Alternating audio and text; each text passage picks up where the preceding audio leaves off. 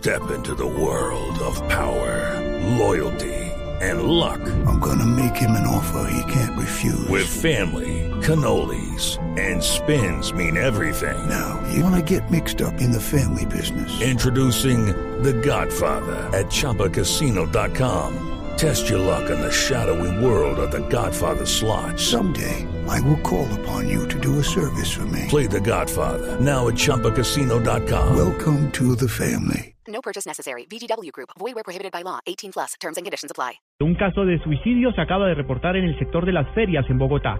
Nos amplía la información Daniela Morales.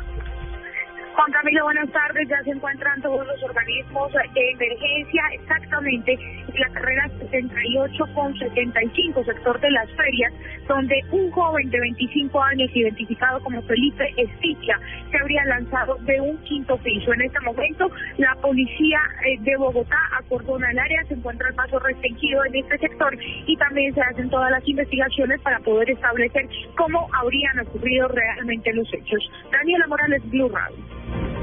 Comenzó la sala plena de la Corte Constitucional en la que se pretende definir el futuro de la adopción de menores para parejas del mismo sexo en el país. Se espera que el alto tribunal emita hoy mismo un fallo de fondo sobre este polémico tema. Paola Santofimio.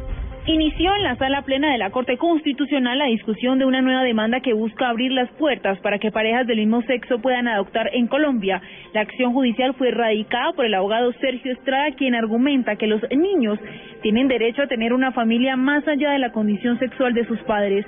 La Corte tiene hasta mañana para tomar una decisión definitiva, pues ese día vencen los términos para decidir si se acoge o no la ponencia que presentó el magistrado Jorge Iván Palacio, la cual va accediendo a las pretensiones del demandante. En esta discusión no participará el magistrado Mauricio González, quien está impedido por haber participado en la elaboración del Código de Infancia y Adolescencia. Paola Santofimio, Blue Radio. La guerrilla del ELN sería la responsable del atentado al oleoducto de Caño Limón, Limón Coveñas. Francisco Díaz.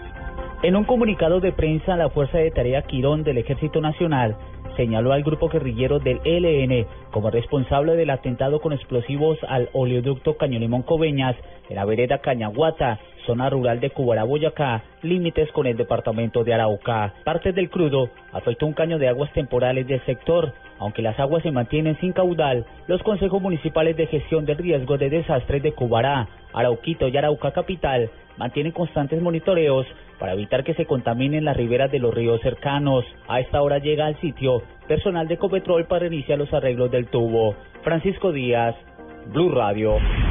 Más noticias hasta ahora en Blue Radio. En un acto sencillo, el nuevo presidente de Ecopetrol, Juan Carlos Echeverry, firmó el contrato que lo vincula a la empresa más grande del país. Acompañado del presidente saliente Javier Gutiérrez, dijo Juan Carlos Echeverry, quiero liderar esta empresa con corazón y conocimiento. Lo más importante en el mundo, nuevos combates en el sur de Yemen entre, rebeldes chiitas y partidarios del presidente yemení apoyados por Arabia Saudita dejaron 140 personas muertas al tiempo que la Cruz Roja Internacional seguía sin poder acceder con ayuda humanitaria al lugar de los combates.